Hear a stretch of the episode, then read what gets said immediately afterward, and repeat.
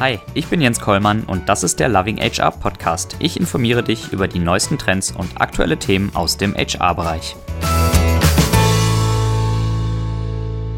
Herzlich willkommen zur neuesten Ausgabe vom Loving HR Podcast. Heute mit Dr. Daniel Mühlbauer. Hallo Daniel. Hi Jens, hi, schön dich zu sprechen. Danke dir. Danke dir, Daniel, dass du da bist. Ich freue mich. Daniel, du bist Gründer und Geschäftsführer von Function HR und so viel nehme ich schon mal vorweg. Äh, mit dem Startup äh, habt ihr 2017 auch den HR Innovation Award gewonnen. Wie bist du überhaupt dazu gekommen zu gründen? Was war vorher und was macht Function HR? Ja, ja, genau. Du hast das schon sehr gut eingeleitet mit, der, mit dem Award letztes Jahr. Der steht ja bald wieder an. Nächste Woche ist die, ist die Zukunft Personal. Da wird er wieder vergeben für dieses, äh, für dieses Jahr.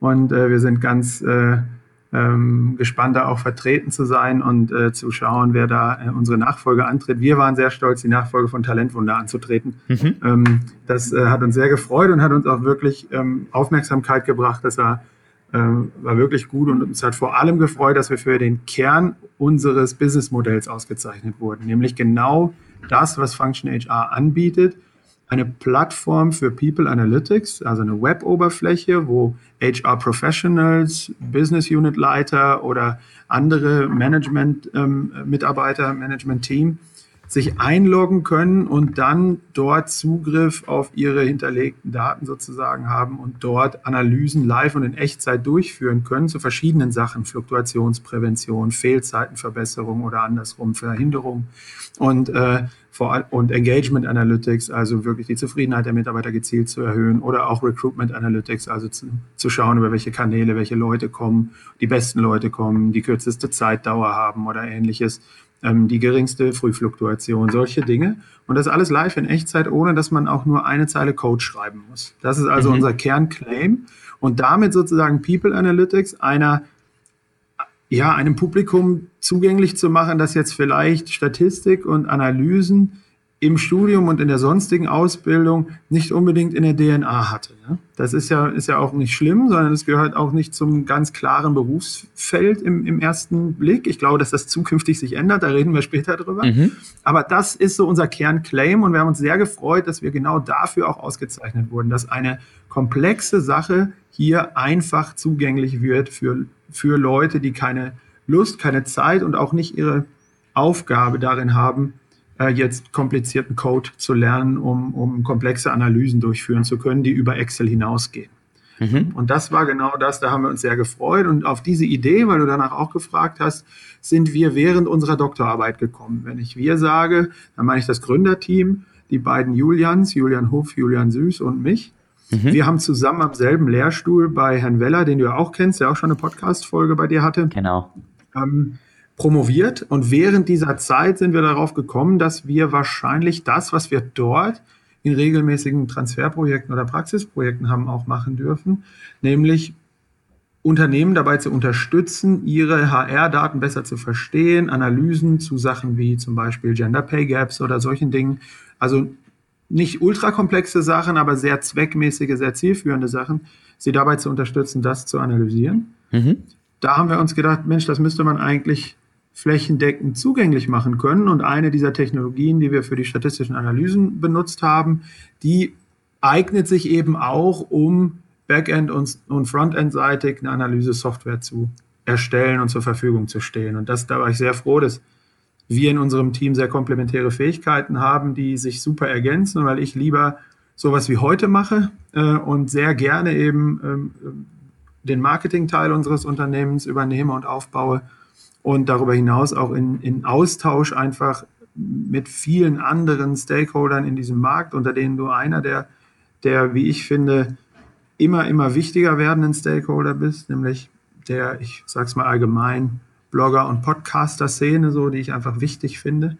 Und dort, ähm, den Teil mache ich gerne und die anderen beiden Julians, die machen halt gerne den technischen Teil und sind da auch deutlich höher qualifiziert als ich äh, für diese Dinge. Und ich verstehe genug davon äh, aus meiner eigenen Promotion, um es sozusagen dann auch gezielt an den, an den Kunden auch bringen zu können. Und da freuen wir uns sehr, dass das so gut geklappt hat. Sowohl unser Beratungsangebot, was wir rundherum haben, also wie baut man eine People Analytics Abteilung auf, als auch ähm, unsere People Analytics Software, die dann in dem Zuge auch eingesetzt werden kann, um gezielt Probleme zu lösen. Mhm.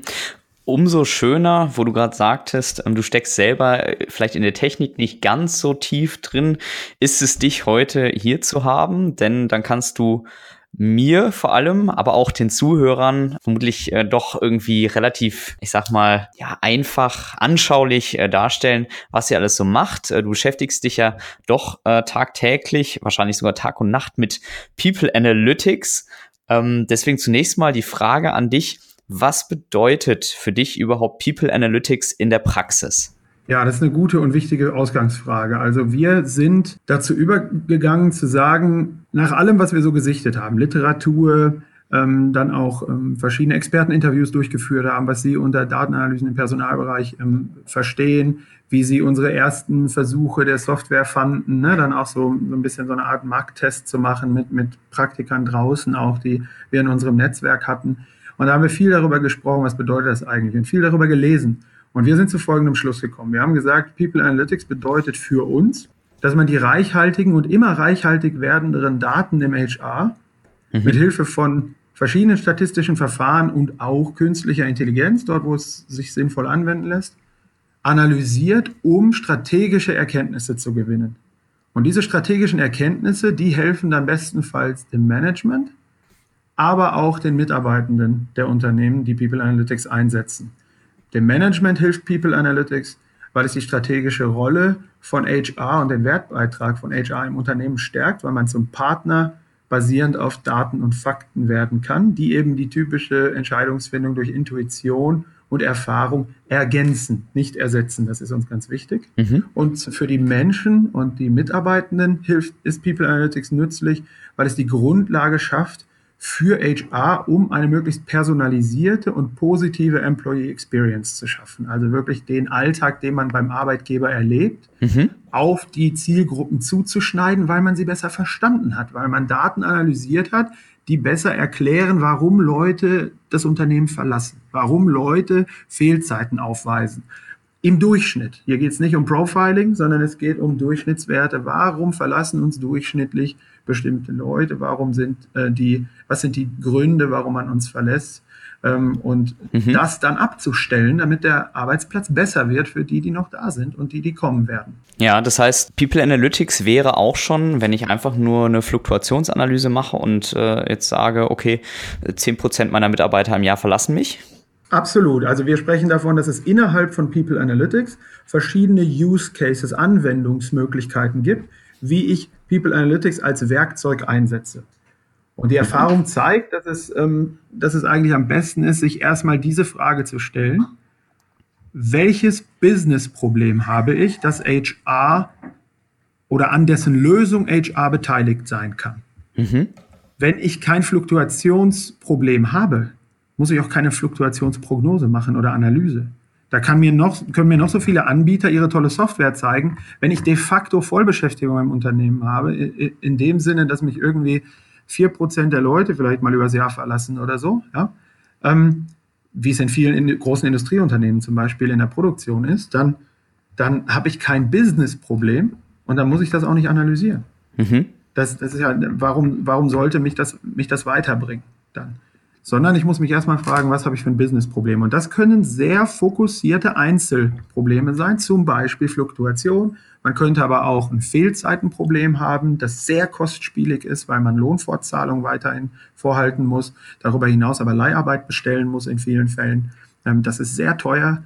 Äh, man könnte ein Rekrutierungsproblem haben, indem man nicht schnell genug die offenen Stellen, also eigentlich ein Vakanzproblem, ähm, äh, besetzen kann. Mhm.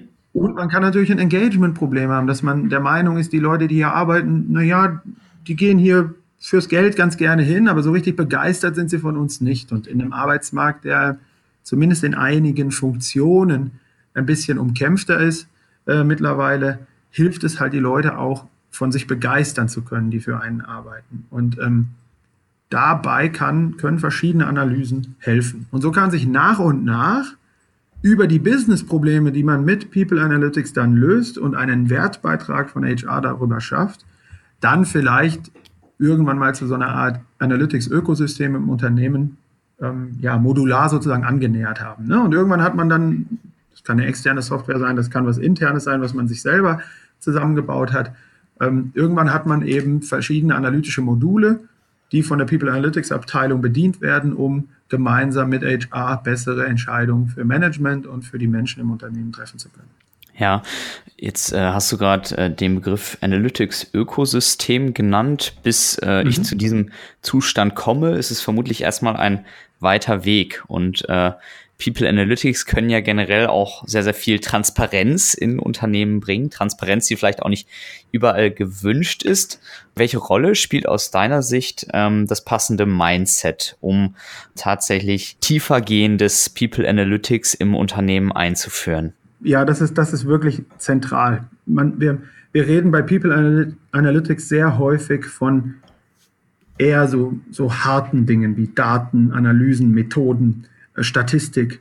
Ja, das ist natürlich ein wichtiger Teil. Also wenn man nicht weiß, welche Verfahren man einsetzen kann, um bestimmte Analysen durchzuführen, die einem dann auch wirklich helfen, ähm, äh, dann ist das natürlich ein Problem. Ein Beispiel kann da sein, dass viele sagen werden, wir, wir überprüfen die Treiber unserer KPIs. Zum Beispiel einer KPI wie der Kündigungsquote. Mhm. Aber ob sie das statistisch wirklich tun und sauber tun, steht auf einem ganz anderen Blatt, weil eine, eine saubere Treiberanalyse eine bestimmte Form von Analysen im Statistikrepertoire äh, äh, meint, die eben auch in der Lage ist, mehrere Treiber relativ zueinander zu beurteilen. Das kann eine reine Korrelationsanalyse zum Beispiel nicht und das kann ein reines Vergleichen von Balkenhöhen auf einem Balkendiagramm schon mal gar nicht. Und deswegen ist es immer wichtig, ähm, sich wirklich auch da auszukennen, keine Frage.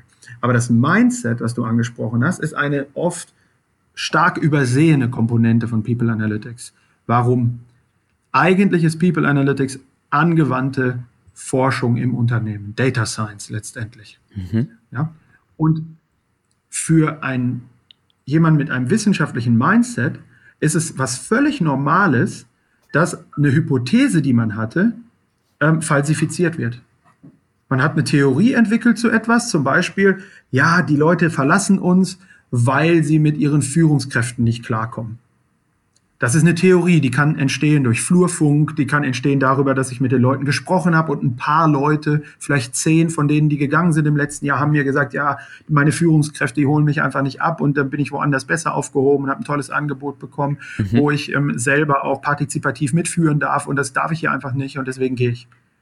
Und jetzt hat der Mensch die Tendenz, dann zu sagen, oh, das ist bestimmt bei allen so, also von einem Einzelfall zu abstrahieren und zu sagen, oh, das ist der Grund. Mhm. Und dann guckt, und dann hat er eine Theorie und eine Hypothese darüber, Führung ist der Haupttrigger für Fluktuation oder Führungsprobleme. Jetzt kann er an Daten über Führung aus einem Engagement Survey zum Beispiel und an die Fluktuationsdaten rangehen, die zusammenbringen und das analysieren und gucken, ist denn Führung auch wirklich in der Breite, in der Masse der zentrale Treiber. Und jetzt kommt der Clou fürs Mindset. Ein Wissenschaftler weiß, dass der wirkliche Fortschritt, Wissensfortschritt, eigentlich darüber kommt, dass bestimmte Hypothesen falsifiziert wurden.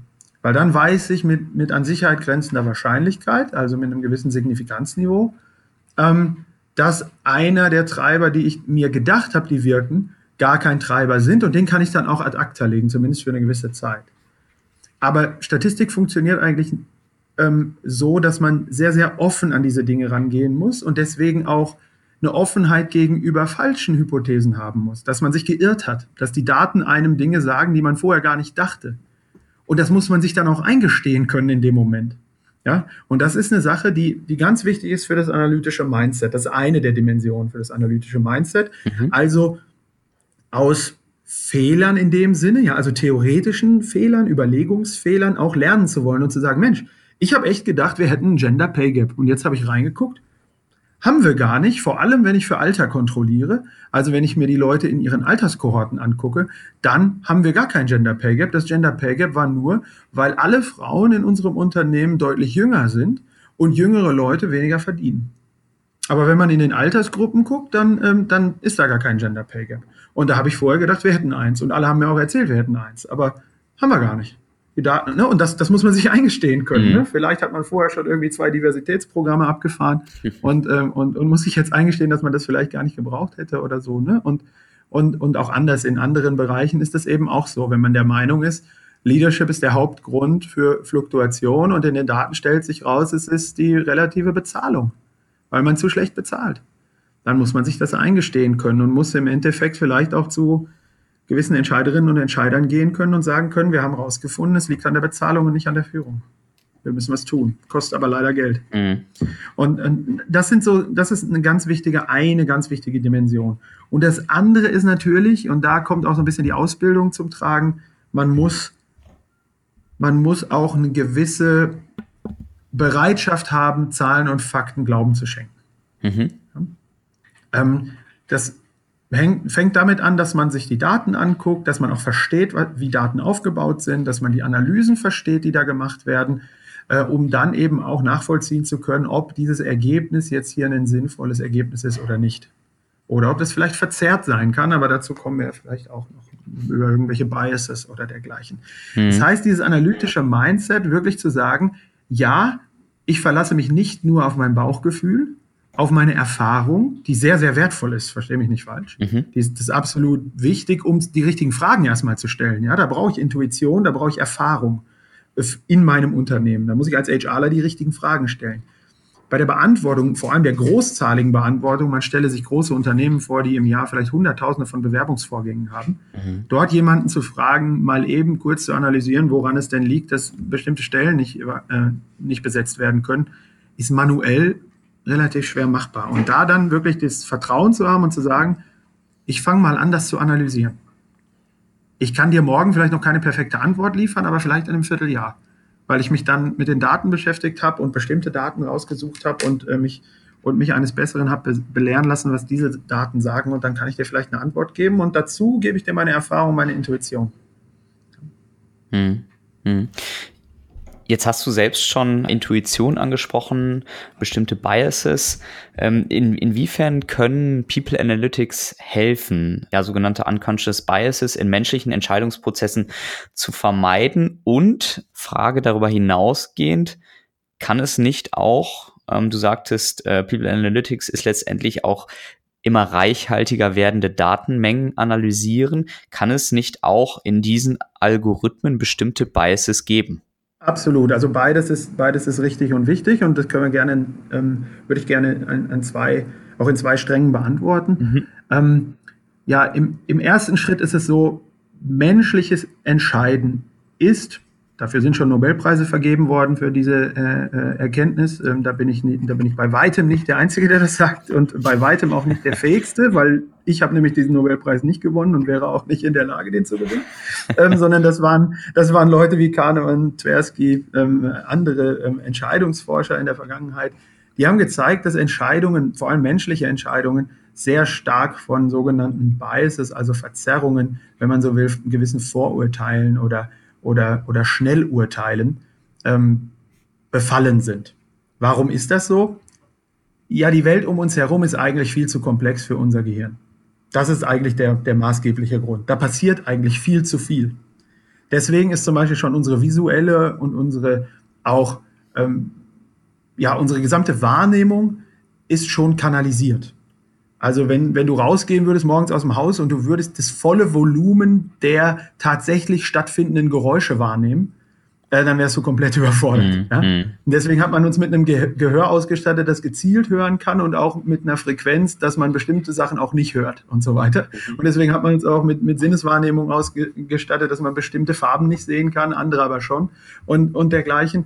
Also das ist so, so der Ausgangspunkt. Die, die Welt ist überkomplex und es verschieden, passieren eigentlich in jeder Sekunde viel zu viele Dinge, und das nimmt auch noch zu jetzt mit der digitalen Entwicklung, dass wir keine perfekten Entscheidungen treffen können, weil wir immer unvollständige Informationen haben, nennen das die Wissenschaftler, incomplete information. Mhm.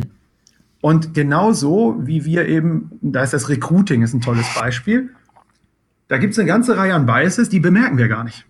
Es gibt zum Beispiel den sogenannten, ich nenne jetzt die englischen Begriffe, den Affinity Bias. Mhm. Das ist so, ein, so eine Zuneigungsverzerrung, möchte ich mal sagen. Ja?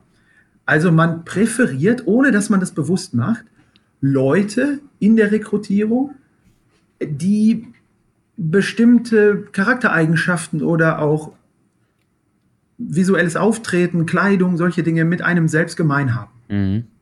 Je ähnlicher mir die anderen Leute sind, je mehr ich das Gefühl habe, die Person, die entspricht irgendwie meinem Wertesystem und so weiter und so fort. Und das kann über sehr schnelle Cues in, in, in der visuellen Wahrnehmung passieren, also ähnliche Art von Kleidung oder sowas.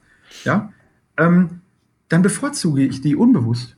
Das zeigen Experimente, dass man da ähm, äh, anfällig für ist. Unterschiedlich anfällig, nicht jeder Mensch gleich. Hm?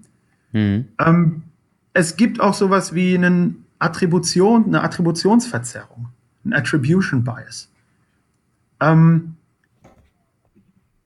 da eine Form davon ist, wenn man von sich auf andere schließt. Mhm. Dinge, die man selber tut, die würde man auch, von denen denkt man auch, dass andere Menschen die eher tun würden. Mhm. Dabei muss das gar nicht der Fall sein. Wir ja. attribuieren also Dinge aus unserem eigenen Leben sehr schnell auf andere und projizieren die auf andere, um uns ein Bild zu machen, das, das, in, unser, das in, in unsere Welt passt, damit unsere Wahrnehmung nicht überfordert wird. Ja? Mm, und so mm. passiert das auch in anderer Form. Wir attribuieren Dinge, zum Beispiel, wenn jemand einen Abschluss bei einer bestimmten Hochschule gemacht hat, dann attribuieren wir eine gewisse Qualität dahin. Einfach schon mal weil. Der mhm. Affinity Bias würde jetzt kommen, wenn, der, wenn die Person an derselben Hochschule wie man selbst einen Abschluss gemacht hat, dann würde man die vielleicht unbewusst besser finden. Oder man fand seine Hochschule nicht gut, dann findet man die unterbewusst schlechter. Aber, man passiert, aber es passiert, dass man unterbewusst diese Person anders qualifiziert und nicht mehr neutral dieser Person gegenübersteht. Dann gibt es sowas wie ein Beauty Bias. Ja? Wir sind anfällig für, für, für Attraktivität. Diese Attraktivität mag im Auge des Betrachters liegen. Ja? Das heißt nicht, dass wir für bestimmte Formen von Attraktivität anfällig sind, sondern einfach, wenn wir unser Gegenüber in unserem Wertesystem, in, in dem, was wir attraktiv finden, eben als besonders hübsch wahrnehmen ähm, oder anziehend oder in irgendeiner Weise attraktiv, ähm, dann sind wir diesen Menschen gewogener gegenüber. Und das machen wir aus teilweise auch aus biologischen Gründen natürlich, weil wir, weil so hat die Natur natürlich vorgesehen, dass wir hier rein draußen in der freien Wildbahn, sage ich jetzt mal, ja, äh, dass wir dort, wenn wir Leute treffen, die wir attraktiv finden, dass wir jetzt zu denen freundlicher sind, weil es könnte ja sein, dass wir die, dass wir mit denen gerne eine Beziehung hätten, dass wir und, und dergleichen. Ja? Ja. Also das ist schon auch, hat alles so seinen biologischen und, und neurologischen Hintergrund. Und genau deshalb können wir uns auch so schwer dagegen wehren. Also haben wir jetzt so diesen Bias-Part. Also es gibt riesige Listen von Biases, kann man bei Wikipedia eingeben, List of Cognitive Biases, da kriegt man irgendwie, also es geht in die Hunderte, die sind dann unterschiedlich strukturiert, je nach ähm, Wahrnehmungsproblem, das wir mit der Umwelt haben. Mhm. Und ähm, das ist ganz spannend zu sehen äh, und auch mal zu reflektieren, habe ich den eigentlich? Ja, ja? das glaube ich. Mhm. Und, und also das ist so das Bias, ja, Menschen haben Biases. Und jetzt ist es aber ein Trugschluss anzunehmen, Maschinen oder ich, ich sage jetzt mal so ganz allgemein Maschinen, also Software oder ähnliches, Algorithmen, künstliche Intelligenzen, wir sind ja humane Intelligenzen, also andere sind künstliche Intelligenzen, hätten das per se nicht. Denn genauso wie wir Menschen, während wir heranwachsen, durch unsere Umwelt trainiert werden, sagt man, also wir bekommen gewisse Eindrücke, wir bekommen von unseren Eltern gesagt, was ein Baum und was ein Pferd ist, und dann können wir das irgendwann unterscheiden. Ja, das haben wir gelernt. Mhm. So lernen diese Algorithmen ja auch. Das sind ja lernende Verfahren. Die lernen an sogenannten äh, äh, ja, die, die lernen an Daten, die lernen an einem Datensatz, den man ihnen zum Lernen gibt. Beispiel, ein, ein Algorithmus, der Katzenfotos im Internet erkennen soll. Der muss vorher mit ganz, ganz vielen Fotos trainiert worden sein, was denn eine Katze ist und was keine Katze ist.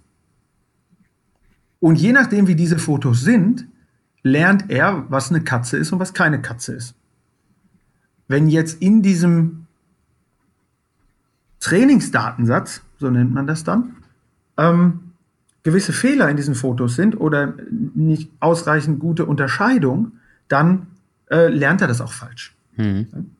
Und genauso ist das, in, um das mal in den menschlichen Bereich und in den Recruiting-Bereich zu, zu holen. Ganz spannend. Es gibt eine Software oder es gibt viele verschiedene Softwarelösungen, von denen ich keine nennen möchte, die macht Gesichtserkennung und, und Parametererkennung in, über Webcams ähm, zum Beispiel auch im Rekrutierungskontext und kann dann über die muskuläre Regung im Gesicht während des Gesprächs sehen, ob jemand eher glücklich, zugeneigt, positiv ist oder eher ablehnend, negativ eingestellt ist gegenüber dem Gesprächspartner. Ist ja mhm. im Rekrutierung ist das ja jetzt gar nicht so schlecht, wenn man ja. sowas weiß. Hm? Diese Software ist vorher mit ganz, ganz vielen Gesichtern trainiert worden. Und jetzt gibt es schöne TED-Talks darüber, genau über diese Art von Software, ohne jetzt einen Anbieter zu nennen, mhm. Dass die einfach, weil, das, weil der Trainingsdatensatz so ist, wie er ist, überdurchschnittlich häufig mit, mit Gesichtern von weißen ähm, Mittelamerikanern ähm, oder Amerikanern der Mittelklasse mit weißer Hautfarbe trainiert worden ist. Und im Extremfall kann man sogar zeigen, dass im ersten Stadium dieser Software eine dunkelhäutige Person von der Software gar nicht als Person erkannt wurde. Weil die Software wusste gar nicht, in dem, mhm. also wusste nicht in ausreichendem Ausmaß die Gesichtszüge dunkelhäutiger Personen einzuschätzen, weil der Trainingsdatensatz überdurchschnittlich häufig weiße Personen umfasste. Hm. Ich muss nicht andeuten, dass dieser Bias ein gewisses AGG-Problem hat. Ja, fürs Gleichstellungsgesetz Minimal, vielleicht nicht so hilfreich. Ja, also das, das, ist, das ist genau das, wenn wir annehmen, diese Algorithmen wären irgendwie perfekt oder ähnliches, machen wir einen Fehler. Die lernen nämlich von Daten, die von Menschen kreiert wurden, durch Verhalten, ja, die gesammelt wurden und Menschen sind ja äh, haben ja auch eben diese Verzerrung und Biases und somit sind diese Biases möglicherweise auch verzerrt. Ein anderes Beispiel aus der Rekrutierung ist, wenn ich heute einen Algorithmus für Rekrutierung frage, empf empfehle mir doch bitte mal auf meine offene Stelle im Ingenieurswesen ähm, ähm, aus dieser, von dieser Plattform hier ähm, äh, den bestpassenden Kandidaten. Mhm. Dann muss ich mich nicht wundern, wenn dieser Algorithmus an vergangenen Daten gelernt hat. Wer ist typischerweise ein guter Ingenieur? dann würde es mich nicht komplett überraschen, wenn in diesem Datensatz weit überwiegend viele Männer wären. Mhm. Einfach ja. weil weniger Frauen eine Ingenieursausbildung gemacht haben in der Vergangenheit und deswegen weniger häufig rekrutiert werden konnten und weniger häufig im Ingenieurswesen tätig sind. Das, das ist bis heute auch noch relativ stark, dieser Fakt. Wenn ich jetzt den Algorithmus frage, der in vergangenen Daten gelernt hat, ähm, Ingenieure sind überwiegend Männer, dass er mir aus der heutigen Datenbank den besten oder bestpassenden Ingenieur raussucht, würde mich nicht wundern, wenn der übermäßig häufig einen Mann vorschlägt. Und keine Frau. Ja. Über, ne, überwiegend häufig. Ich sage nicht gar nichts, sondern überwiegend häufig. Hm. Das ist ein Bias, ein Gender Bias da drin. Warum sollte eine Frau den Job nicht genauso gut machen können wie ein Mann? Der, der Algorithmus denkt nur, äh, Ingenieure sind, sind Männer. Ne? Überdurchschnittlich häufig. Also empfehle ich euch lieber Männer. Mhm. Und das ist genau, das müssen wir uns klar machen, dass diese Biases da sind. Jetzt kommt aber ein Clou und der ist ganz wichtig. Mhm. Menschliche Biases sind ungleich schwieriger abzustellen als die Biases in Maschinen. Weil in den meisten Fällen kennen wir ja die Testdaten und können zumindest, wenn wir aufrichtige Softwareentwickler sind, mhm. äh, können wir nachschauen, haben wir denn da gewisse Fairness-Probleme zum Beispiel in diesem Datensatz. Und dann können wir natürlich sagen, okay, justiere deine Einschätzung, wer der beste Ingenieur ist, auf der Variable Geschlecht bitte nach in die richtige Richtung, weil du bist da verzerrt, lieber Algorithmus. Wenn du das deinem menschlichen Rekrutierungsteam sagst, dann weiß ich nicht, ob das auch umgesetzt wird. Weil diese Biases möglicherweise ja unbewusst sind. Ja. Und das genau ist, glaube ich, so ein Punkt, an dem wir, an dem wir gerade stehen. Denn äh, da gibt es einen schönen Google-Talk drüber auch. Ähm, es gibt statistisch gesehen mindestens 21 verschiedene Formen von Fairness. Und ähm, Predictive Parity zum Beispiel, also Prognosegleichheit, dass jeder dieselbe Chance hat, ähm, ähm, ähm bei der Prognose äh, in, in, äh, aufgenommen zu werden, sozusagen, äh, in mhm. die Empfehlung, ähm, ist nur eine Form von Fairness in Algorithmen. Und ja, jetzt gibt es da eine ganze Reihe von Formen und es gibt eine ganze Debatte darüber, welche denn passend ist für, welchen, für welches Setting und, der, und dergleichen. Kernaussage muss sein, gerade in HR, nicht einfach halbwegs blind diesen Algorithmen zu vertrauen, sondern die richtigen Fragen zu stellen. Die richtigen Fragen zu stellen, was ist das für ein Algorithmus? Allein wenn es heißt, es ist ein Matching-Algorithmus, dann könnte man mal nachfragen, welche Art denn? Ist das der, den wir auch von Tinder kennen oder, oder was ist das für ein Algorithmus? Ja? Wie mhm. matcht der? Wie kommt das Matching zustande? Was sind die Testdaten gewesen? Anhand welcher Daten wurden die getestet? Wenn die anhand von US-amerikanischen Daten getestet wurden, würde ich mich schon mal fragen, ob dieses Testdaten, äh, äh, Trainingsdaten, Entschuldigung, Testdaten sind die, an denen man dann testet, mhm. ähm, die Trainingsdaten, ähm, dann würde ich mich schon mal fragen, wie weit das übertragbar ist auf den auf den, auf den deutschen Raum zum Beispiel. Ne? Wir haben eine ganz andere Gesetzeslage, gerade wenn es um Arbeitsrecht geht. Ne? Mhm. Und wenn da Algorithmen sind, die irgendwie Fluktuationen vorhersagen sollen oder so, dann würde, würde mich schon interessieren, ob die Trainingsdaten halt auch wirklich sinnvoll ähm, das abbilden, was wir in Deutschland benötigen. Ja. Mhm. Also das ist eine wichtige Frage, aber da braucht man natürlich bestimmte Skills für. Ja.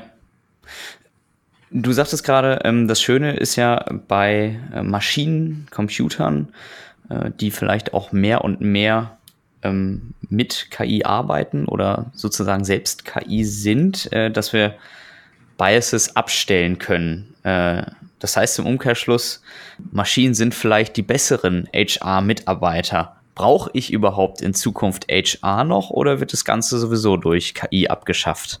Ja, das, das, ist, das ist ja die Frage, die irgendwie alle umtreibt momentan. Ne? Und da gibt es immer so diese Terminator-Antwort. Ähm, wir sind gekommen, um euch zu ersetzen. Äh, und es gibt so ein bisschen die, die, die Wally-Antwort. Nee, wir räumen hier nur ein bisschen auf. Wir sind liebe Computer und, und, und, und wir helfen euch und unterstützen euch. Wir wollen euch nicht abschaffen. Ja? Ähm, wichtig ist dabei auch noch, Menschen lernen ja auch. Ne? Also ähm, wir dürfen jetzt nicht so tun, als würden nur Maschinen lernen, sondern Menschen lernen auch und Menschen sind auch zu Formen von Lernen fähig, zu denen Maschinen nicht fähig sind momentan. Weil das meiste, und das ist auch noch ein wichtiger Satz für die, für die weiteren ähm, Dinge und, und, die weitere Beschäftigung mit diesem Thema, alles, was wir eigentlich manchmal mit offenem Mund äh, anstaunen, wenn wir künstliche Intelligenz sehen im HR-Bereich, würde ich, würde ich sogar eine Wette eingehen, das ist der großteilig überwiegende Teil sogenannte schwache oder narrow äh, KI sind. Mhm. Also künstliche Intelligenzsysteme, die für sehr, sehr enge Aufgaben trainiert wurden. Beispiel der Watson-Algorithmus, der, der Jeopardy gewonnen hat. Der ist darauf trainiert worden, Jeopardy zu spielen der Algorithmus von, von äh, ich glaube, es war ja Google, beziehungsweise das von Google ge äh, gekaufte DeepMind, das ähm, das Brettspiel Go mhm. ähm, gewonnen hat, mhm. kürzlich. Das ist, das ist genau darauf trainiert worden. Ja, das ist faszinierend, weil er in der zweiten Version sich selber trainiert hat. Also die trainieren sich selber, die lernen aus unendlich vielen Go-Zügen, wie man Go spielt. Da ist kein Mensch mehr, der ihnen sagt, so musst du spielen, und dann entwickeln die auch selber Züge, die der Mensch so noch gar nicht kannte und deswegen ja. haben, haben die auch gewonnen. Ne? Gar keine ja. Frage. Das ist mhm. bewundernswert, das ist toll. Aber es ist trotzdem Narrow KI. Was meine ich damit? Frag den Go-Algorithmus mal, ob er ein selbstfahrendes Auto fährt. Das ist nicht möglich, weil er nicht darauf trainiert wurde. Mhm.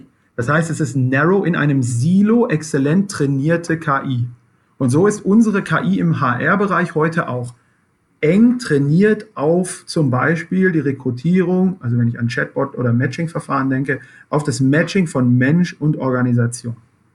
Auf nichts anderes. Das kann die abnehmen. Und deswegen ist meine feste Überzeugung bisher, ja, die Weiterentwicklung dieser Technik ist rasant und wir als Menschen unterschätzen leider exponentielles Wachstum ständig. Das ist ein anderer Bias übrigens, den wir haben. Wir mhm. sind nicht so gut mit Risiko und wir sind auch nicht so gut mit exponentiellen Geschichten. Mhm. Deswegen unterschätzen wir diese Entwicklung. Aber ich glaube, es wird zwei zentrale Auswirkungen haben und HR zumindest mittelbar nicht ersetzen als solches. Zum einen, es wird das Businessmodell von HR verändern. Es wird verändern, wie wir unseren Wert an die Unternehmensführung und an die Mitarbeiter bringen. Weil zum Beispiel bestimmte administrative Fähigkeiten nicht mehr so gebraucht werden, weil die von Maschinen erledigt werden können, weil die sehr klar strukturierbar sind. Ich denke an Vertragsgestaltung, ich denke an Lohnauszahlungen, ich denke, das sind Prozesse, die sind stark, Chatbots zeigen es ja, ist ein stark strukturierbarer Prozess der Erstkontaktaufnahme mit potenziellen Bewerbern. Mhm. Und das ist einfach, das, das, wird, das wird automatisiert, ist heute schon automatisiert in großen Teilen. Es wird auch weiter automatisiert werden. Und wir unterschätzen, wie stark es automatisiert werden wird. Mhm. Aber alle Dinge, für die Kreativität notwendig sind, für die flexibles Umdenken notwendig sind, reagieren in dynamischen Umwelten etc., die sind auf mittlere Frist, wenn nicht sogar längere Frist, nicht durch künstliche Intelligenz ersetzbar, solange die künstliche Intelligenz weiterhin diese Narrow KI bleibt. Mhm. Ja, wenn die, die sogenannte Artificial General Intelligence entwickelt wird irgendwann mal, ähm, dann dann, dann sprechen wir nochmal anders. Aber mhm. das ist das eine. Das andere ist, diese Narrow KI, die wird einzelne Tasks, einzelne Aufgaben ersetzen. Beispiel sehen wir heute schon. bei McDonald's ersetzt eine Narrow KI in einem Computer den Bestellprozess. Es gibt heute diese Wände, da tippt man als Kunde nur noch drauf und mhm. bestellt an diesem Monitor und vorne braucht es kein Verkaufspersonal mehr. Hinten mhm. in der Küche sieht das anders aus. Das ist oft komplex, Zeitdruck, man muss schnell irgendwas auch mal anders machen und dergleichen. Ja. Da steht noch kein Roboter und ersetzt das in irgendeiner Weise. Sind deswegen, ist deswegen McDonalds Personal überflüssig geworden? Ja? Mhm. Nein, nicht. Es hat nur bestimmte Aufgaben nicht mehr. Es hat mhm. dafür jetzt andere Aufgaben etc. Zum Beispiel gibt es jetzt Leute, die spezialisieren sich nur darauf, das am Monitor bestellte Menü schnellstmöglich von der Küche nach vorne zu tragen und auf dem Tablett zusammenzustellen. Ja? ja. Und das ist, das ist aber eine, eine, Jobgruppe, die gab es als solches nicht. Das hat vorher die Person gemacht, die an der Kasse war. Die hat das mitgemacht irgendwie.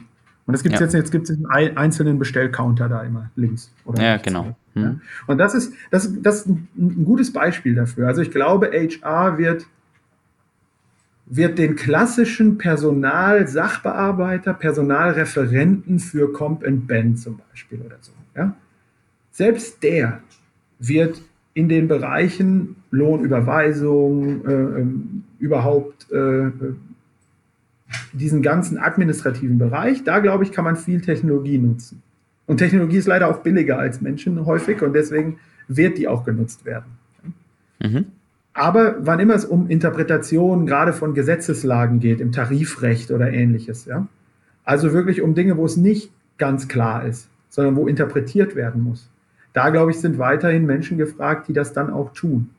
Ähm, Anwälte ist genau dasselbe. Ich glaube, dass man bei Anwälten, dass die sich noch wundern werden, dass sie sehr stark dort ersetzt werden, wenn sie hauptsächlich Anwälte sind für Vertragsausgestaltung, ähm, äh, weil Verträge relativ gut strukturierbar sind. Aber die Interpretation von Verträgen dann und die Rechtsprechung, die daraufhin beruht und die Anpassung von, ohne dass ich jetzt Experte bin, jeder zuhörende Jurist mag mir das bitte verzeihen, dass ich nicht die richtigen Begriffe benutze. Ich hoffe aber, es wird klar, was ich meine. Ähm, diese Dinge, wo Flexibilität, wo Kreativität gefragt ist, die werden nicht von künstlicher Intelligenz ersetzbar sein. Und deswegen ist es eigentlich auch im HR-Bereich so, dass ähm, wir werden durch künstliche Intelligenz wahrscheinlich eine Abschaffung bestimmter Tätigkeiten auf dem Personalreferenten- und administrativen Bereich sehen. Wir werden es wahrscheinlich auch im Analytics-Bereich sehen. Das weiß ich ja sehr gut, weil unsere Software ja analytische Prozesse heute schon unseren Kunden abnimmt.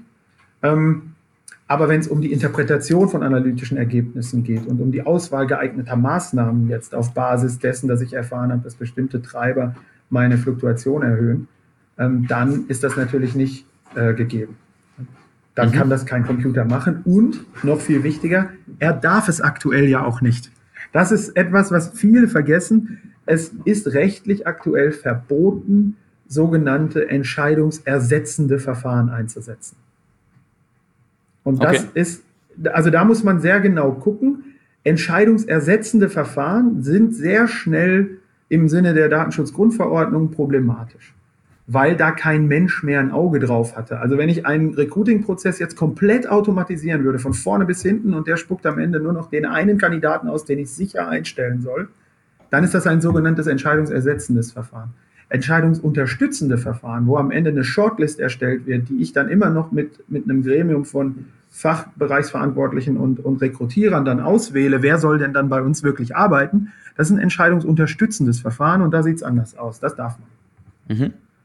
Jetzt mal weg von den Problematiken mit äh, Anonymität und, und, Profiling. Die sind natürlich auch bei den entscheidungsersetzenden Verfahren relevant und, und unterstützenden Verfahren.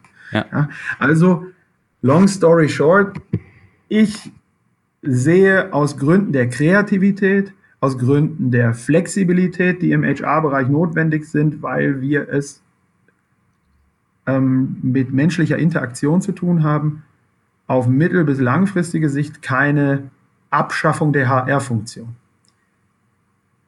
Während ich das sage, sage ich aber gleichzeitig, dass alle HR-Funktionen heutzutage die, wenn Sie mal einen ehrlichen Blick auf sich selber werfen, eigentlich immer noch zu 80, 90 Prozent administrative Arbeit machen. Die haben schon ein Problem und das auch schon in den nächsten zehn Jahren. Weil da kommt Technologie, die deutlich billiger ist und administrative Dinge deutlich schneller erledigen kann. Das ist, das ist, glaube ich, das kann man wirklich schon sagen. Das heißt, auf der Task und auf der, auf der Task-Ebene muss man sich Gedanken machen und wenn mein ganzer Job nur aus einer strukturierten Task besteht, dann habe ich ein Problem. Wenn ich aber auch kreativ tätig bin äh, und auch Maßnahmen entwickle und, und, und, und dergleichen, habe ich weniger ein Problem. Okay, alles klar. Also wir hören, durch unseren Lautsprecher den erhobenen Zeigefinger von dir. Ja, absolut. Also das ist wirklich, ich meine das auch, ich mag Personalarbeit ja. Ich finde das total wichtig und das ist der Schwerpunkt in meinem Studium gewesen und so weiter. Ich bin ja jetzt kein Techie, der irgendwie von außen ähm, so dazukommt und jetzt hier den Data Science, künstliche Intelligenz Hammer schwingt. Überhaupt nicht, gar nicht. Ich glaube nur einfach auch, ich bin auch Betriebswirt. Ich bin auch Ökonom und ich glaube einfach, dass Firmen ähm, dazu tendieren werden, ja, künstliche Intelligenz einzusetzen, wenn sie günstiger ist, wenn sie billiger ist und wenn sie weniger, äh, ja, die hat keine Fehltage zum Beispiel. Ja? Ja, also das, ja, ist, das ist so ein Punkt einfach, das ist einfach ein Fakt. Und ich, ich in der Vergangenheit hat sich gezeigt, wenn etwas günstiger ist, aber ähnlich gut äh, strukturierte Aufgaben übernimmt, dann äh, wurde das häufig gekauft, also von Unternehmen. Und das, das ist einfach so, ähm, so, eine, so eine Geschichte, die, die mir für die die mir für die Menschen, die dort arbeiten, dann durchaus Sorgen macht. Ne? Das ist ja im Grunde im Kleinen ist das dieselbe Diskussion. Ähm, ersetzt künstliche Intelligenz flächendeckend ganz viele Jobs in unserer Volkswirtschaft und haben deswegen ganz viele Leute ein Problem. Und dann gibt es immer diese zwei Meinungen. Die einen, die sagen, nein, es werden ja auch neue Jobs geschaffen und die anderen sagen doch, weil die neuen Jobs, die geschaffen werden, die kann man den alten, den Leuten aus den alten Jobs ja nicht geben. Du kannst ja mhm. nicht den, mhm du kannst ja nicht jemanden, der in, ich komme selber aus dem Ruhrgebiet, ich komme selber aus einer, äh, aus einer Familie, die maßgeblich von Nicht-Akademikern geprägt ist. Ja? Ähm, ich, ich weiß, was es heißt, bei Hösch zu arbeiten, in Dortmund, da wo ich geboren bin. Ich, ich habe selber äh, im Studium auch immer handwerklich gearbeitet, um mir nebenher noch ein bisschen was äh, zu verdienen und, und dergleichen. Habe immer so Studentenjobs und so weiter gemacht. Mhm. Ähm, ich weiß, dass man nicht jedem zum Beispiel gut ausgebildeten Dreher oder so in einer, in einer, in einer Produktionsstraße morgen sagen kann, ähm, du wirst jetzt, äh, du wirst jetzt Robotertrainer. Ja? Weil das ein neues Jobfeld ist, was wir jetzt haben. Ja? Klar, das, der Vergleich hinkt, aber du weißt, was ich meine. Ne? Volkswirtschaftlich ja. mhm. ist es immer toll, weil volkswirtschaftlich werden neue junge Menschen kommen, die diese neuen Jobs, die durch KI kreiert werden, einnehmen. Aber was sagen wir eigentlich denen, die in den alten Jobs gearbeitet haben? Mhm. Wie viele von denen können wir als Personalmanager, ne? wir sind da direkt beteiligt übrigens in jedem Unternehmen. Wir haben die Aufgabe, diese Leute in diesem schönen äh, englischen Begriff Reskilling, ja, was da eigentlich hintersteht, ist, ich muss diese Menschen mit anderen, mit anderen Fähigkeiten ausstatten, damit die morgen auch noch Arbeit haben. Ja? ja. Und, und das ist wirklich, das ist eine, mag jetzt eine sehr politische Debatte sein, aber das im Kleinen sehen wir eben auch im HR. Ja? Ich muss mich auch mit anderen Fähigkeiten ausstatten, damit ich im Zuge der technologischen Weiterentwicklung ähm, weiterhin meinen Job gut machen kann. Ja. Äh, Daniel, ich glaube, wir, wir könnten äh, über, über das Thema, was wir jetzt dann gerade noch aufgemacht haben, da könnten wir sicherlich noch äh, drei weitere Podcast-Folgen mitfüllen. Oh, ja. äh, lass, uns, lass uns trotzdem von der Zukunft ähm, nochmal zurück ins Hier und Jetzt ähm, kommen. Du ja begleitest äh, in deiner Funktion ja auch äh, sehr, sehr viele HR-Abteilungen ähm, auf dem Weg in eine, in ein People Analytics Ökosystem. Ähm, für diejenigen, die vielleicht da noch ganz am Anfang stehen, wie sollte ich mich am besten auf diese Challenge vorbereiten? Was wären so die, die ersten Schritte? Ja, also der erste Schritt ist erstmal selbstbewusst zu sein. Wir haben im HR wertvolle Fähigkeiten fürs Unternehmen versammelt, die ähm, wir nicht immer kleinreden müssen. Wir machen da eine unheimlich wichtige Arbeit und wir müssen uns nicht hinstellen und immer so, wir haben so die Tendenz als HR-Funktion, ja, immer so ein bisschen duckmäuserisch äh, ähm, ähm, da so zu sein, ja, und ja, stimmt ja auch, wir haben ja auch keinen Seat at the table und so weiter und so fort. Quatsch. Also ich würde schon mal sagen, ohne die saubere HR-Arbeit, die hier draußen in den Unternehmen, die ich kenne, läuft, ähm, da würden die Unternehmen auch lange nicht so gut funktionieren. Ja? Und deswegen kann man da ruhig mal mutig in die Zukunft gehen und sagen, nee, dieses Thema hier mit KI und so, das schnappe ich mir jetzt mal mhm. ja? in meinem Unternehmen. Da schaue ich mal, was können wir hier sinnvoll tun. Und dann ist der nächste Schritt, zweigleisig. Zum einen muss ich mir natürlich ein bisschen Grundwissen draufpacken über dieses ganze Thema KI, Big Data, ähm, diese Dinge, ähm, Statistik, ja, solche Sachen. Äh, vielleicht zusammengefasst in People Analytics. Ähm, damit mir kein X für ein U vorgemacht werden kann von anderen. Damit ich auch weiß, was ist wirklich People Analytics und was ist einfach nur hübsches Personalcontrolling. Mhm. Ja? Ähm, und und das, ist, äh, das ist wichtig, dass man das, dass man das unterscheiden kann, damit man die Technologie, die man vielleicht auswählen soll, ähm, auch gut und gewinnbringend einsetzen kann im Unternehmen und einen Wertbeitrag auch liefert. Und das Zweite ist eben eine klare Fragestellung zu formulieren, parallel dazu. Welches Business-Problem haben wir? Beispiel, unser Kunde Flixbus hat ein Wachstumsproblem. HRler müssen verstehen, dass alles, was sie tun, auf Wachstum des Unternehmens ausgerichtet sein muss. Darauf ausgerichtet sein, genug Leute zu rekrutieren, damit dieses Unternehmen so wachsen kann, wie der Markt es verlangt. Die wachsen riesig, die wachsen irre. Die sind 1300 Leute, seitdem die 2013 mhm. gegründet mhm. wurden und sind, sind jetzt in den USA und fahren jetzt auch noch Züge und, und, und so weiter. Ja. ja. Und die haben wirklich, die müssen Schritt halten mit diesem Wachstum, müssen genug gute und kluge Leute im Unternehmen haben. HR hat da vornehmlich aus dem, was ich jetzt weiß, die haben auch noch ganz viele andere tolle Aufgaben, aber ein Businessproblem, das HR lösen kann, ist, ausreichend Leute zu liefern mit ausreichend gutem ähm, ähm, Qualifikationsniveau, dass dieses Unternehmen wachsen kann. Und zu verhindern, dass Leute gehen. Weil die muss man vorne dreimal rekrutieren. Hm. Und wenn man das verstanden hat im ersten Schritt, was die Businessprobleme meines Unternehmens sind, dann kenne ich auch meinen strategischen Wertbeitrag indem ich nämlich eine Analyse mache, die mir hilft, dieses Problem zu verstehen und vielleicht zu lösen.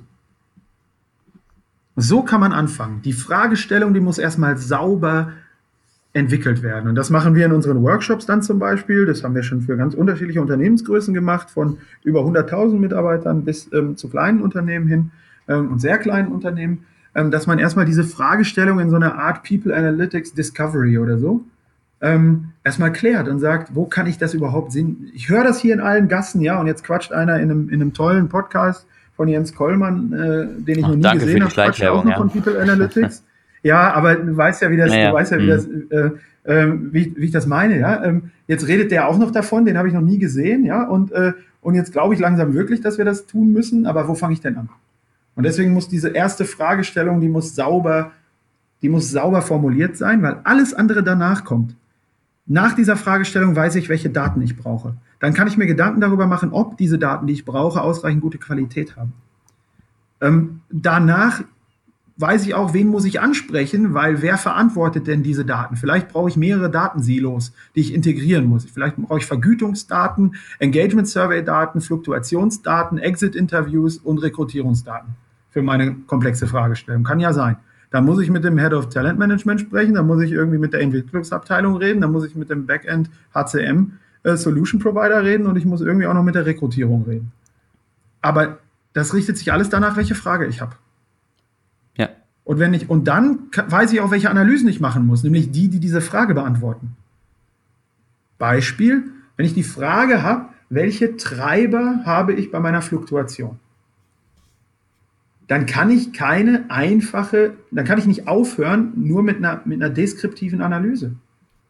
Die beantwortet mir diese Frage gar nicht.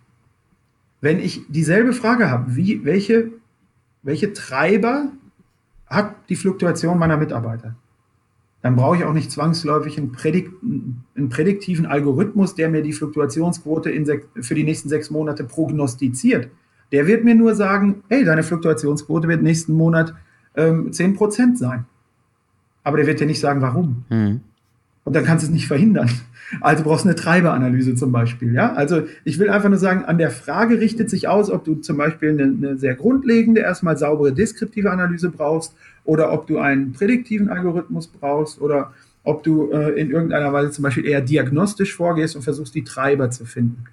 Und ähm, das ist, das ist, glaube ich, eine, eine ganz wichtige Sache, erstmal diese Frage zu klären und dann ja, diese, diese analytische, ähm, diesen analytischen Prozess dann loszutreten, ja, nachdem ich die Frage geklärt habe. Und Neudeutsch für Frage, Use Case. Ich brauche einen Use Case. Ja. Ja, äh, super Überleitung, ähm, Daniel. Jetzt haben wir viel über, äh, darüber gesprochen, dass ich eine klare Fragestellung äh, brauche, erarbeiten muss. Du kennst ja selbst aus deiner täglichen Arbeit sehr, sehr viele Beispiele aus der Praxis. Was sind denn aus deiner Sicht so klassische Handlungsfelder für People Analytics? Ähm, gib uns doch zum Ende dieser Folge noch so ein paar Impulse für äh, Zuhörer, die jetzt sagen, ja, ähm, klingt alles sehr, sehr interessant. W womit könnte ich denn mal starten? In welchem Bereich könnte ich denn reingehen? ja, sehr schnell aus meiner Sicht kann man starten mit Ansätzen des sogenannten Continuous Listening. Ähm, das ist jetzt auch ein weiteres Buzzword. Alle, alle Zuhörer, die ein Buzzword-Bingo dabei haben, äh, können jetzt wieder ein weiteres Kreuz machen oder ein Stempel. Ich, ähm, es geht im Grunde darum, die altgebackenen ähm, oder altbackenen Mitarbeiterbefragungen ein bisschen ähm, äh, in ein neues Licht zu stellen und eben entlang des des kompletten Mitarbeiterpfades von der Rekrutierung bis zum Exit verschiedenste kleine Triggerbefragungen äh, zu schalten, die mir ein komplettes Bild seiner, seinem, seines, ja, seines Erlebens von mir als Arbeitgeber letztendlich ähm, liefern. Ja, diese Befragungen, das Tolle an diesen Befragungslösungen ist, dass man, dass man da ja die Daten unheimlich gut kennt, weil man hat die Befragung ja durchgeführt. Das heißt, man hat nicht so das Problem, mit etwas undurchsichtigen Daten im ersten Schritt arbeiten zu müssen, ja, sondern man hat eher das Problem, diese verschiedenen Befragungen miteinander zu verknüpfen. Ja, oft hat man ein Engagement Survey von einem externen Anbieter, der gibt einem nur Mittelwerte in mehr oder weniger hübschen PDF-Reports raus ähm, und ähm, äh, man hat das nicht selber gemacht. Also da empfehle ich also wirklich diese Dinge ähm, ähm zu internalisieren und sich äh, und, und dort eben solche Befragungskonzepte im sogenannten Engagement Analytics dann umzusetzen. Also was treibt, was macht die Leute hier zufrieden und was macht einen guten Job aus. Mhm. Der zweite Bereich ist, ähm, ist im Bereich Finding People, also Rekrutierung. Da kann man mit, Anal mit Analytics sehr schnell schauen, über welche Kanäle kommen eigentlich die Leute, die sich bei mir bewerben. Und welcher Rekrutierungskanal, welche Plattform liefert mir eigentlich Leute, die ich dann auch einstelle? Ja, weil es gibt ja vielleicht Rekrutierungsplattformen für be bestimmte Jobs, die besser oder schlechter funktionieren. Und dann möchte ich das bei der nächsten Ausschreibung bitte wissen, wenn ich wieder eine vakante Stelle habe, auf welche Plattform muss ich denn bestenfalls gehen? Oder über welche Kanäle muss ich denn ausschreiben? Ähm, reicht mir ähm, ein formaler Kanal wie, wie jetzt ähm, die verschiedenen Plattformen, die es gibt, um seine Jobs auszuschreiben? Oder muss ich vielleicht noch über ein Mitarbeiterempfehlungsprogramm gehen oder ähnliches, ja, weil ich da vielleicht andere Leute bekomme oder bessere Leute bekomme. Kann ja mhm. sein. Müsste man mal analysieren. Ja. ja. das ist so ein, so ein Use Case, wenn ich ein Rekrutierungsproblem habe. Und der, der dritte Bereich ist eigentlich ein Use Case, wenn ich ein, ähm, wenn ich ein Fluktuationsproblem habe. Also wirklich, das ist auch wirklich halbwegs schnell machbar, weil den Fluktuationszeitpunkt, den kennt man, weil der arbeitsvertraglich festgehalten wird. Ja, und wir, wir, kennen auch den Eintrittszeitpunkt, weil der auch arbeitsvertraglich festgehalten wird. Also wann hat die Person angefangen bei uns zu arbeiten? Und wenn man diese beiden Daten kennt und dann noch ein paar andere Dinge über die Menschen weiß, dann kann man, kann man relativ gut äh, Modelle schnell zusammenbauen, die einem eine, eine, eine, Vorhersage und vor allem auch eine Ursachenanalyse im Fluktuationsbereich äh, geben. Und so kann man als HRler zum wirksamen Fluktuationsverhinderer werden. Der letzte Bereich, den ich unheimlich spannend finde, ähm, der ist so ein bisschen altbacken. Ähm, gewesen immer, weil der mit diesem schönen oder mehr oder weniger schönen Begriff kam, Demografieanalyse hieß das dann. Mhm. Ne? Da, da ging es darum, mal zu gucken, wer geht eigentlich wann in Rente. Man kann mit heutigen Methoden so tolle Analysen in dem Bereich machen, die einem bei der Personalplanung so viel weiterhelfen, indem man eben zum Beispiel eine bereinigte Schätzung des Renteneintrittsalters macht in, in unserem Unternehmen. Nicht einfach nur, ich nehme die heutige Alterspyramide und schreibe die jetzt mal ein paar Jahre fort und dann weiß ich ja, wie viele Leute in Rente mhm. gehen. Naja, ich muss ja einbeziehen, wie viele Leute haben, kündigen denn durchschnittlich? Wie viele Leute entwickeln sich denn weiter? Wie viele Leute ähm, verändern sich? Wie viele Leute gehen zwischenzeitlich in Elternzeit und, und, und kommen dann vielleicht nicht zurück? Also alle Mobilitätsformen im Unternehmen muss ich ja berücksichtigen, um eine gute Schätzung des Renteneintrittsalters äh, zu bekommen. Ja. Ja? Und dann sogenannte Rentenwellen, die ich ja nachstaffen muss, wo ich ja Leute wieder rekrutieren muss. Das ist ein toller Case, den ich ungern mit sowas wie Demografieanalyse benennen würde, weil das hört sich irgendwie so langweilig mhm. an. Aber das ist ein richtiger, ein richtiger Wertbeitrag. Ja? Und dann das letzte, ähm, ist mir gerade noch äh, so eingefallen, man kann heute mit Verfahren des sogenannten Natural Language Processing tolle Textanalysen machen. Und wir wissen alle, dass wir unheimlich viele Textmaterialien haben im HR. Mhm. Und da kann man tolle Analysen machen, die, das, wie das und was das für Anwendungsbereiche sind. Das geht jetzt ein bisschen zu sehr ins Detail. Aber dort kann man Daten heben, die nie systematisch analysiert werden, typischerweise. Ja, wir kennen alle diese, diese, diese Auswertung der, der, der Mitarbeiterbefragung, wo immer nur die ganzen quantitativen Sachen äh, ausgewertet werden und die offenen Antworten, die werden dann ja, maximal in, in, in, in, in irgendeiner qualitativen Inhaltsanalyse durch jemanden dann nochmal ein bisschen analysiert auf Häufigkeiten von Wortmeldungen mhm. oder sowas. Ja. Ja. Mit Natural Language Processing kann man tolle Sachen machen, die einem da noch viel weiterhelfen. Und wir setzen das für unsere Kunden heute schon um. Also ähm, das äh, machen wir heute schon, mhm. dass wir das Natural Language Processing dann eben auch einsetzen, um zum Beispiel bestimmte heiße Themen, äh, die aufkommen in der Belegschaft, dann auch frühzeitig zu erkennen. Spannend. Okay. Äh, ich denke, wer da noch mehr Infos zu haben möchte, der findet dich auch ganz gut im Netz. Also du bist da relativ präsent. Das glaube ich auch. genau, man kann dich eigentlich gar nicht verfehlen. Das, das hoffe ich, das hoffe ich, dass das so ist. Ja. Es gibt noch ein paar andere Daniel Mühlbaus, die, die extrem gut Fußball spielen, ähm, aber die äh, wohl in der Vergangenheit, nehme ich an, aber das war nie so mein Talent. Äh, äh, aber ansonsten, nein, wenn man einen Daniel Mühlbauer mit einem, ja, doch etwas längeren rötlichen Bart äh, findet, dann hat man mich gefunden. Super, Daniel, dann ähm, ja, danke ich dir ganz herzlich für den spannenden Input. Ich glaube, es ist eine Menge drin in der Folge. Du hättest sicherlich auch noch drei, vier, fünf äh, Stunden weiter referieren können. Ich denke, trotzdem machen wir an dieser Stelle zu. Also vielen Dank an dich. Ja, danke dir. Das ist im Übrigen mein Kryptonit. Ich ähm, komme sehr schnell ins Reden. Ja. Das, das ist so ein bisschen, ich, ich freue mich, dass ich das heute hier bei dir in diesem Rahmen so machen konnte, dass wir das anhand von, das hat mir sehr geholfen, anhand dieser Leitfragen dann eben so ein bisschen zu strukturieren. Ja, du, und es gibt äh, schlechtere Eigenschaften eines Podcast-Gastes, würde ich sagen. das stimmt, für einen Podcast ist es extrem super, für einen Cocktailempfang kann es sehr schnell sehr langweilig werden. Kommt immer auf das Thema an. Wenn du über People Analytics sprichst, dann natürlich nicht. Ähm, gut, Daniel. Ja, aber ich, ich neige dazu zu monologisieren, deswegen. danke dir. Also, danke, danke dir, mach's gut. Bis dann. Ciao. Ciao. Das war's für diese Woche mit dem Loving HR Podcast. Wenn dir der Podcast gefallen hat, freue ich mich sehr über eine 5-Sterne-Bewertung. Ich freue mich aber auch ansonsten über Feedback, Kommentare, Fragen und Anregungen. Gerne eine Mail an jens.kollmann at lovinghr.de. Folge mir gerne auf gängigen Social Media Kanälen wie beispielsweise Facebook, Twitter, LinkedIn und Xing. Schau auf meiner Website vorbei unter lovinghr.de oder abonniere meinen Newsletter und WhatsApp Service. Alle Links sind auch nochmal in den Shownotes hinterlegt. Vielen Dank fürs Zuhören und bis zum nächsten Mal beim Loving HR Podcast.